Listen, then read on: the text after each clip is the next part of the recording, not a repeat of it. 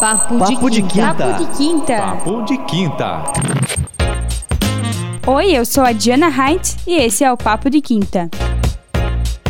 Não importa o quão diferentes somos, a nossa construção de identidade se forma através das nossas relações sociais e culturais. Constantemente estamos inseridos em ambientes completos por pluralidade de identidades pessoais.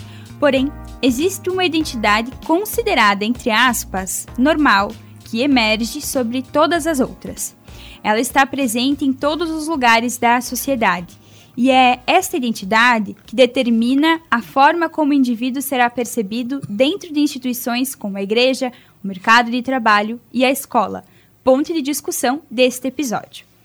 Se para um adulto é difícil sentir-se excluído por determinadas características, o indivíduo em formação sofrerá graves consequências. Pensando nos pedidos que recebi, este episódio será como uma segunda parte do Vivências do Oeste sob um olhar LGBTQIA. Mas desta vez falaremos sobre o papel escolar na formação deste ser, integrante da comunidade. A conversa terá novamente a presença do acadêmico do curso de Psicologia, Eduardo Perotti, Olá, pessoal. Olá, Diana. Álvaro, bem-vindo. Dizer que eu me sinto muito feliz por mais uma vez você confiar no meu potencial, dispor de um espaço de fala livre e também implicativo. Uh, devo dizer também que é um desafio muito grande, né? Visto que o contexto escolar ele atravessa a subjetividade das pessoas desde a primeira infância. Dessa forma, então, eu desejo que a gente tenha boas implicações e grandes discussões. Eu que agradeço a presença e também tenho aqui o coordenador do curso de psicologia da UNOESC de Pinhalzinho, o Álvaro Cielo Mal. Seja bem-vindo, Álvaro. Obrigado. É, olá a todos. Para mim é uma satisfação também estar aqui hoje, é, debatendo essa temática tão importante e de fundamental relevância é, no contexto principalmente aqui da nossa região. Antes de produzir esse episódio, uh, eu li muitos relatos em relação a essas vivências na escola na nossa região, o oeste de Santa Catarina. E uma primeira pergunta que eu quero fazer após ler esses relatos é por que o ser considerado diferente, seja em qualquer aspecto, incomoda no âmbito escolar? É, bem, em relação, acho que a diferença, de um modo geral, a gente costuma analisar e entender que o diferente em si ele causa uma certa é, é uma desestabilização, eu posso dizer, em relação àquele modelo que eu aprendi a ver o mundo, a interpretar, a perceber o mundo. Então, o diferente muitas vezes para aquela para aquele princípio normativo, né, para aquela lente que eu aprendi a ver o mundo, uh, ela acaba se tornando uma espécie de uma pedra na engrenagem, aquele cisco no olho, né? Como se fosse alguma coisa é, distonante, justamente dessa forma padrão. Então, o diferente também acaba sendo, isso em todos os contextos, né? acaba sendo interpretado como aquela, aquele elemento que está destoando numa paisagem. Mas, na verdade, é, pensar o diferente, ele justamente implica pensar também em mim e no modo de vida, é, é, no meu modo de vida pessoal, no, no meu jeito de, de, olhar as coisas, na maneira como eu aprendi a olhar as coisas. E aí, é, pensar nesse diferente dessa forma vai implicar também em pensar no quanto eu posso ter que me modificar frente a isso. E quem disse que as pessoas tá, estão afim dessa mudança? Então, o diferente causa essa mobilização porque as pessoas não estão uh, acostumadas, não aprenderam a ver dessa de uma ou de outra forma e, e, e, causa essa implicação, esse questionamento, porque ela obriga a pessoa a ter que olhar para ela, onde aquele padrão normativo que ela aprendeu a ver, entender o mundo, passa a ser questionado. E ela muitas vezes não está disposta justamente a questionar essa realidade, esse modo que ela aprendeu a ver. É bastante difícil responder essa pergunta sem antes levantar também outras perguntas, né? Mas bora lá. Eu até hoje não conheci alguém que fosse igual para então não ser diferente né? Eu percebo que o diferente ele não se trata aqui apenas da sexualidade da classe LGBTQI+. Uh, ah, se faz necessário a gente incluir nesse diferente as pessoas negras, né? Os negros, os em condições de pobreza, extrema pobreza, as pessoas com deficiências, enfim, toda essa classe que jul é julgada pela sociedade como diferentes, né? Como minoria? Que gera uma estranheza, né? Que foge o padrão, né? O diferente aqui, então, ele é visto como aqueles que não atendem esse padrão na normalidade que é imposto pela sociedade. Mas, afinal, o que é, então, esse padrão normal, né? Primeiramente, em pauta nosso assunto, eu preciso dizer que o padrão é o hétero, né? Melhor dizendo, branco, hétero, o classe média alta, o aluno com mochilinha de rodinha, kit com 100 lápis de cor, com motorista, com tablet, entre todas essas características que se encontra nesse viés de padrão, né? Mas enfim, eu sei te dizer e responder essa pergunta que eu adoro incomodar, eu adoro ser polêmica. Eu deixo um gostinho de eu tô aqui, vocês vão ter que me aturar e vão ter que me enfrentar. Bom, após essa fala, é, eu também tenho outra pergunta em relação às formas prejudiciais que atingem as pessoas consideradas diferentes na escola. De que forma esse ambiente prejudica um ser em formação? A escola não pelo viés de um espaço apenas de aprendizagem, mas também de construção, de desenvolvimento, ela torna-se um agente ativo na formação de atitudes e também de preparação para o mundo afora, né? E para a vida social de cada sujeito. Então, dizer que a escola, como parte responsável desse processo de constituição, é também colocar ela como um papel responsável para então atribuir o que são direitos e o que são deveres. Pois quando existe violência nesses contextos, é, existe certamente uma série de sujeitos que são comprometidos, né? A violência, ela não deixa de ser um grande problema da esfera de saúde pública, quando ela não afeta apenas o vitimado, né? Aí nesse contexto a gente pode inserir o agressor e também as testemunhas desse ato, né? E muito presente hoje a violência, a violação de direitos, ela se encontra nesse contexto escolar, que se dá por questões de intolerância, agressões, ameaças, é uma gama de manifestações violentas que acontece nesse meio. E eu acredito que por todas essas decorrências, a sociedade ela vai receber sujeitos com prejuízo no desenvolvimento biopsicossocial, pessoal, cognitivos e também mentais, pois à medida que a escola ela deveria então ser um ambiente de integração e respeito, ela se torna mais uma vez um produtor então de sujeitos marginalizados e também violentos, né? Não, acho que só complementando a fala aqui do Eduardo é a questão de que esse ambiente da escola, quando ele, quando ele é nocivo nesse sentido, né, ele vai impactar na, na aprendizagem do sujeito, no desenvolvimento integral, como foi muito bem posto, né?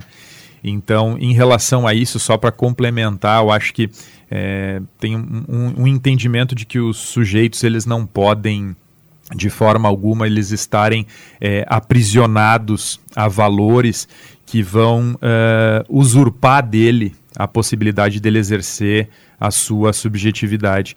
Então, enquanto a escola não debater justamente é, toda a diversidade humana, ela vai continuar reproduzindo esse ciclo vicioso. E aí o mais grave, ao meu ver, nesse sentido, nessa impossibilidade do sujeito exercer a sua subjetividade, é que ele vai acabar se tornando um opressor de si mesmo é, é, deixando de expressar o que sente e até mesmo lutando, passando a lutar contra os seus próprios desejos. Então isso é extremamente grave e a escola não pode ser esse ambiente justamente é, que oprime e pior torna o oprimido seu próprio opressor muitas vezes. A escola é sim um ambiente de formação, tendo em vista que os seres humanos vão à tela na infância, né?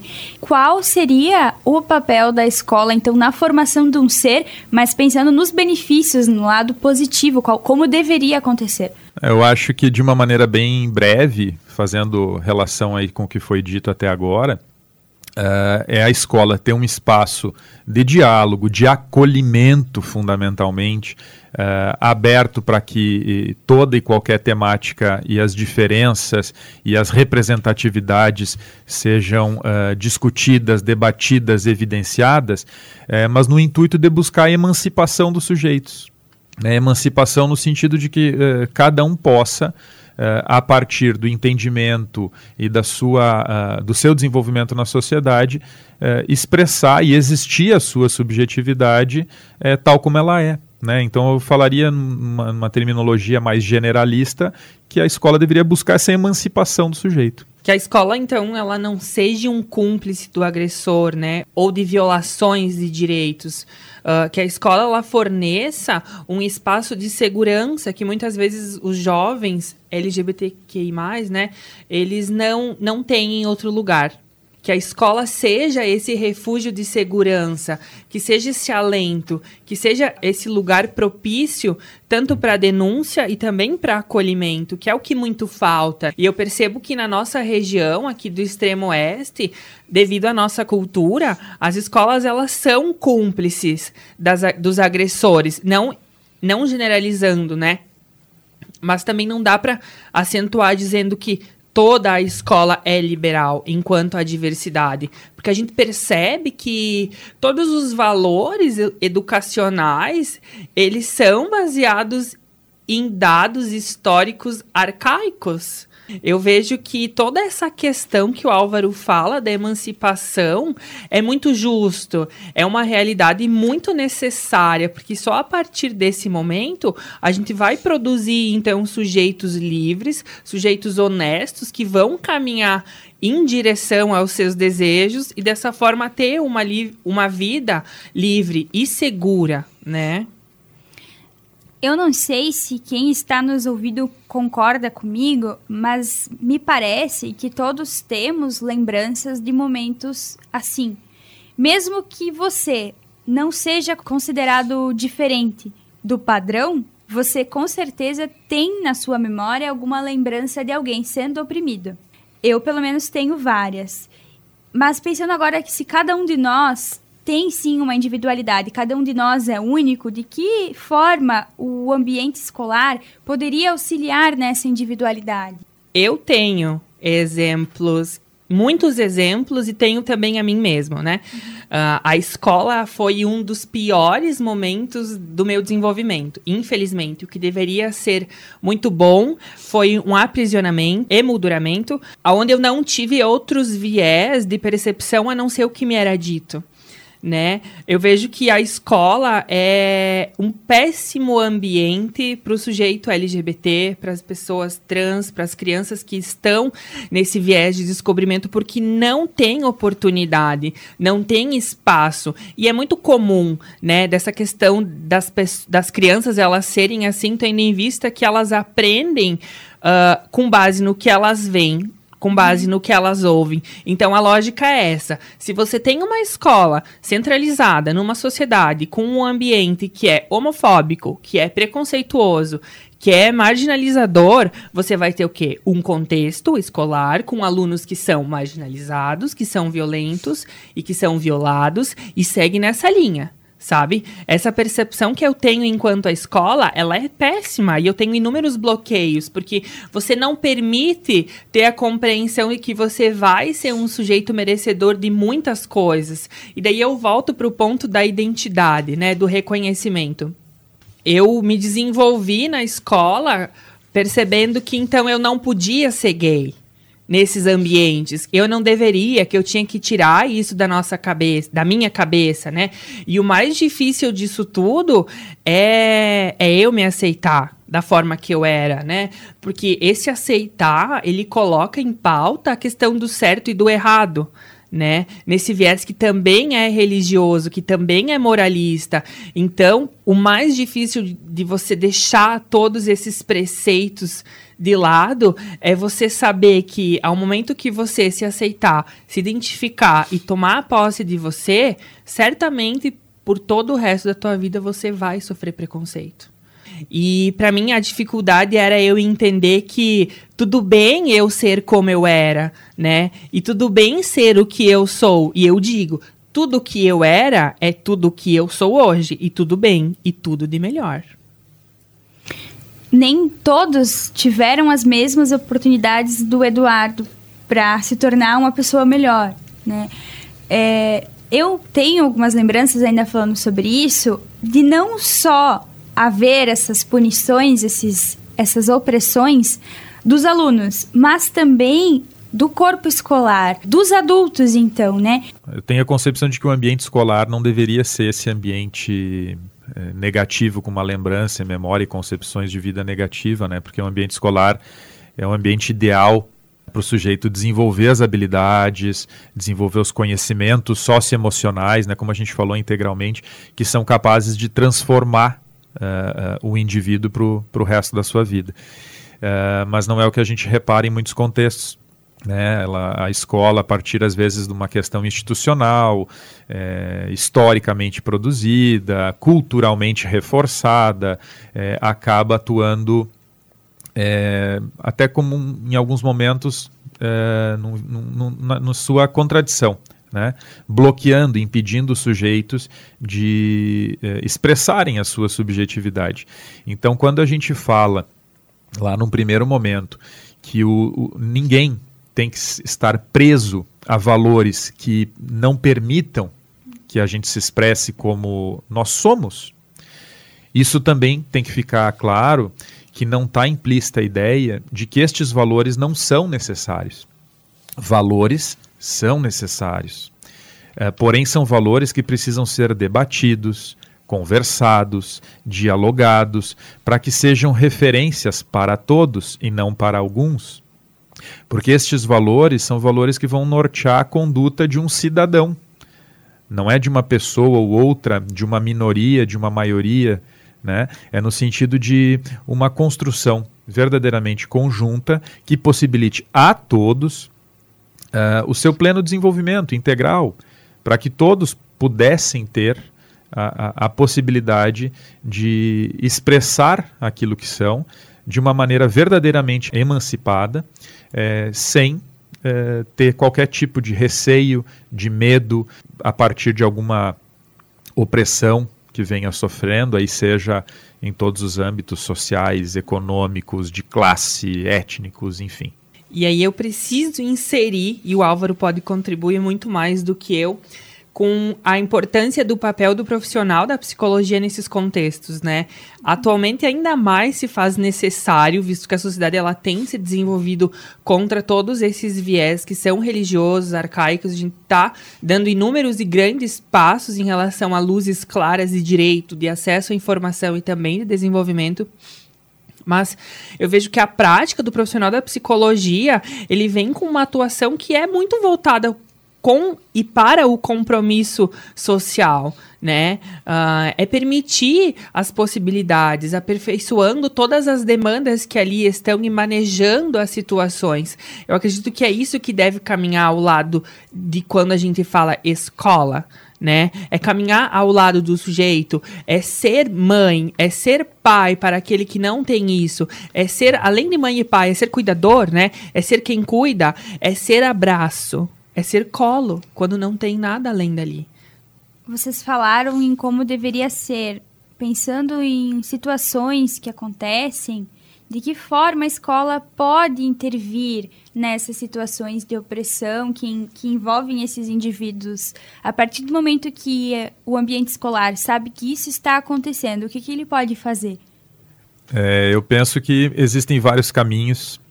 Eu acho que desde as atividades mais simples possíveis, como discutir as temáticas dentro das salas de aula, é, a equipe docente incentivando o, o, os seus alunos a estenderem esses espaços de discussão para além da sala de aula.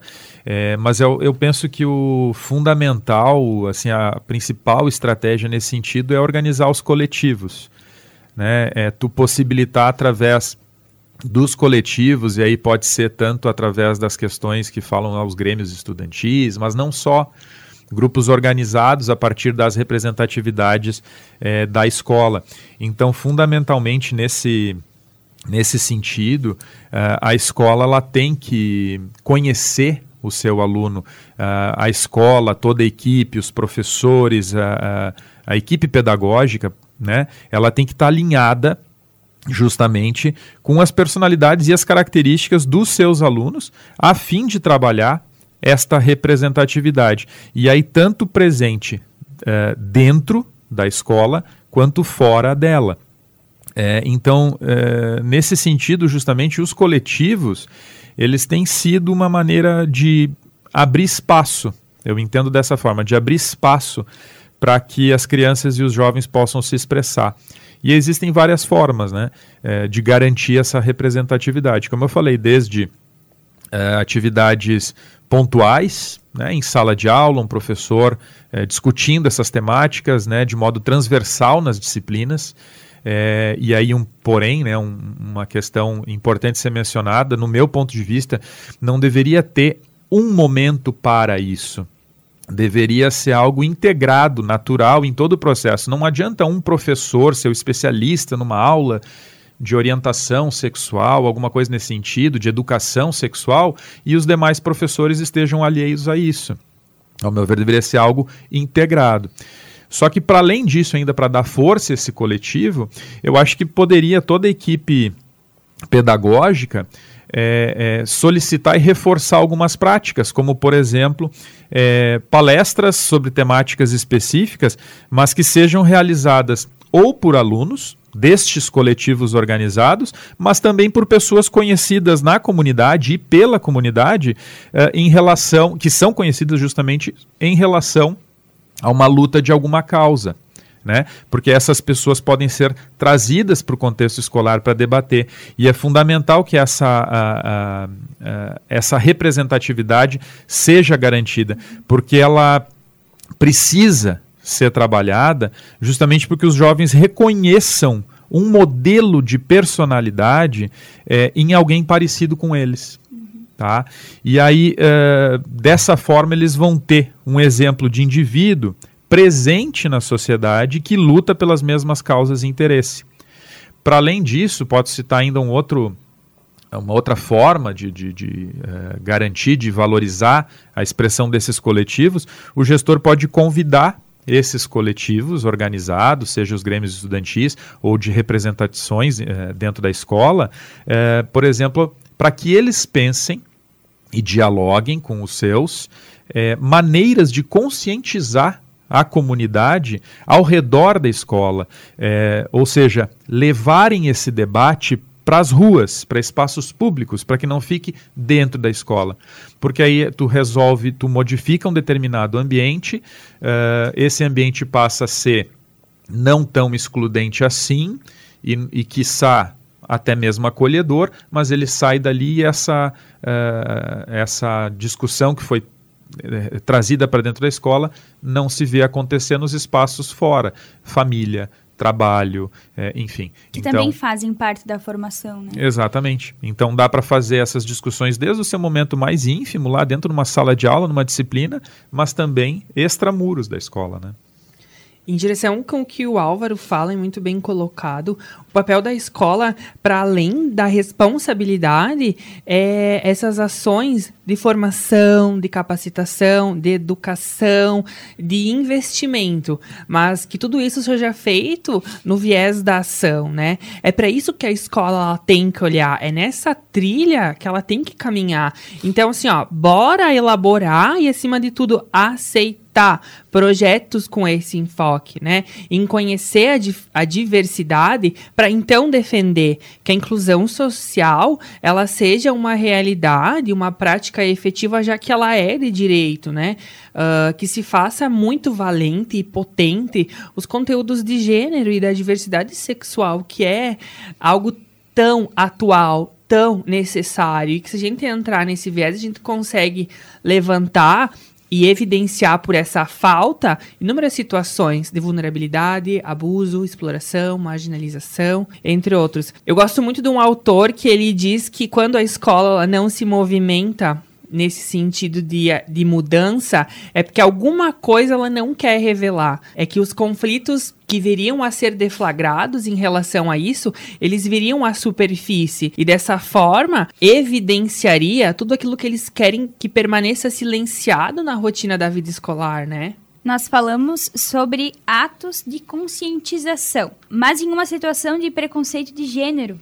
Um professor que está numa sala de aula e presencia isso, o aluno que, que foi responsável por essa situação, ele deve ser punido? O que deve ser feito pensando nele? De que maneira ela vai agir, né? Ela vai agir, afinal de tudo? Uh, e aí eu, eu posso trazer a questão da realidade social. Os professores, eles têm conhecimento da vida dos alunos? Eles sabem o que está passando fora da escola? Eles sabem o porquê do desinteresse desse aluno em não querer mais frequentar a escola? Eles buscam entender o porquê a evasão de sujeitos LGBTs e também o suicídio é enorme. Eu me pergunto isso, sabe? Uh, e eu me pergunto ainda: será que esses professores, esses responsáveis, esses docentes, eles querem defender?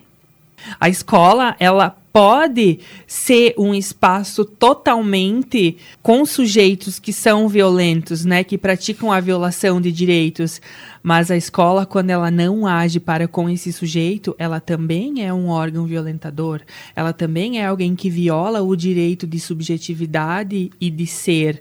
Aí a gente vem falar então da violência que é constitucional né? Quando a escola ela se torna cúmplice disso, porque quando ela não faz nada, ela também é responsável. E o não fazer nada diz muito também sobre o que deveria ser feito e, e, e, o que não é feito. É, eu tenho uma, uma pergunta pessoal para o Eduardo. Quando aconteceram essas situações com você? O que aconteceu? Então, é, faz muito tempo que eu né, deixei de frequentar esse período caótico, esse ambiente péssimo. E que bom. E que bom por partes que eu também estive nisso, tive essas experiências, porque eu levo muito em consideração o que eu sou hoje é por decorrência disso. Eu vejo que o sujeito LGBT, no meu caso, ele se forma em duas escolas: a escola da vida e a escola que é a escola, né? A escola até a oitava, nona série. Sempre os movimentos de taxação, de emolduramento, eles sempre aconteceram. Antes mesmo de eu saber o que eu era, eu me descobri por conta dos outros, uhum. né? Uh, eu sempre tive esses trejeitos mais que são meus, que são característicos meus, como você, Diana, também tem, como Álvaro, você também tem essas características que definem quem você é. Mas no meu caso, eu era visto como o viadinho, por andar com as meninas, sabe? Todos esses esses palavreados que vêm de uma maneira a te machucar. Me machucou muito, me me oprimiu muito. E eu preciso trazer a fala do Álvaro do início, quando ele disse que o sujeito LGBT, ele se torna um próprio opressor, né? Ele se identifica com aquilo que ele ouviu, porque ele só teve essa referência. Mas respondendo a tua pergunta, Diana, a escola nunca fez nada. A minha escola era uma escola de bairro com uma péssima gestão, uma boa gestão, excelente gestão não era, porque se fosse faria algo. Mas tudo bem. Tudo bem, eu espero que hoje eles estejam em movimento, que eles desvalorizem todos os seus preceitos arcaicos, discriminatórios e dominantes, né? Porque eu vejo que a educação escolar, ela tem por regra, por regra básica, a formação de alunos em termos de cidadania e que promovem o desenvolvimento de atitudes e conhecimento, implicando os sujeitos nas suas realidades. Né? E isso me faltou muito. Me faltou um suporte, me faltou a quem recorrer. E eu sinto muito isso hoje. E eu luto muito contra isso. Eu vejo que o centro, o centro escolar, ele é um espaço onde o sujeito ele passa muito tempo. Ele passa muito tempo ali. É ali que ele constitui as primeiras relações, as primeiras amizades, os primeiros vínculos, né? E com isso eu quero dizer que se ele não confia em alguém para ir falar, ó, eles estão me chamando de viadinho, ó, eu não sei o que eu sinto com isso, o que eu tenho que fazer? É errado o que eu sinto? É errado o que eu sou? Se eu tivesse alguém que antes me dissesse, não é errado, você é tudo o que você é, e tudo bem você ser assim, somente seja quem você é. Eu seria hoje uma pessoa mais confiante, uma pessoa menos uh, insegura mas eu luto contra tudo isso, eu tenho essa capacidade. E que bom que eu tenho. E eu espero que as pessoas que passam hoje pelas mesmas coisas que eu passei, ou que passam por situações diferentes, tenham essa capacidade de entender que a hora de vocês também vai chegar. O momento de vocês serem potentes, de revelar toda a sua força, ela vai chegar. E quando eu digo isso, eu vejo a escola como um principal ambiente de segurança. E é dever ele ser seguro, é dever do Estado, é dever do município capacitar esses professores. Mas aí eu me pergunto: tem espaço? Tem proposta? Eles querem? se implicar com o sujeito, eles querem se implicar com a realidade dos vitimados, porque hoje em dia é tudo muito mimimi, né? É muito, ah, deixa de frescura. Não é frescura. É violência, é violação de direito. É, eu acho que é assim também, para que o sujeito ele não se torne este é, um simples ruído é, sem harmonia, como muitas vezes a diferença é vista, né? É, a escola ela precisa se implicar, como bem o Eduardo colocou. Ela não pode deixar as coisas acontecerem como se não estivessem lá acontecendo de fato. Fingir que aquilo não acontece, fingindo ou vendo que aquilo não está lá. Então ela precisa se implicar. A escola ela tem que partir do pressuposto de um espaço de respeito à diversidade, uh, a concepção de escola como um espaço democrático de conhecimento e de discussão. Porque a diferença em si ela vai ser, somente vai ser exaltada quando ela não é tão diferente assim. É, porque, caso contrário, ninguém é, a tem como bem-vinda naturalmente. Então, a escola tem que criar espaços de diálogo, de conversas, de acolhimento, é, de coibir qualquer tipo de prática de violência, preconceito, exclusão. Então a escola tem que se implicar numa, e, e desenvolver políticas de inclusão. O Álvaro me trouxe um exemplo de uma pessoa que mandou um relato para esse podcast. Essa pessoa sofreu uma dor, então agora eu vou ler o relato. A minha maior dor é perceber como o preconceito ainda toma conta do coração de grande parte da população. Somos incansavelmente vítimas de julgamentos homofóbicos, piadas, desprezo, desigualdade. Não somos assim porque escolhemos, apenas nascemos assim e esperamos respeito das pessoas, assim como nós respeitamos todos ao nosso redor a comunidade LGBTQIA, encontra-se marginalizada da sociedade. Não temos voz nem vez. Ninguém se importa se dentro de nós bate um coração. Ninguém se importa se temos sentimentos. Ninguém se importa se passamos fome, frio ou medo. Ninguém se importa. Somos invisíveis dentro de uma população que dita ser igualitária e humanizada. Somos invisíveis dentro de uma população que dita ser unida. Com essa frase, eu gostaria de encerrar o episódio e pedir para que os convidados comentem. Então, assim, é...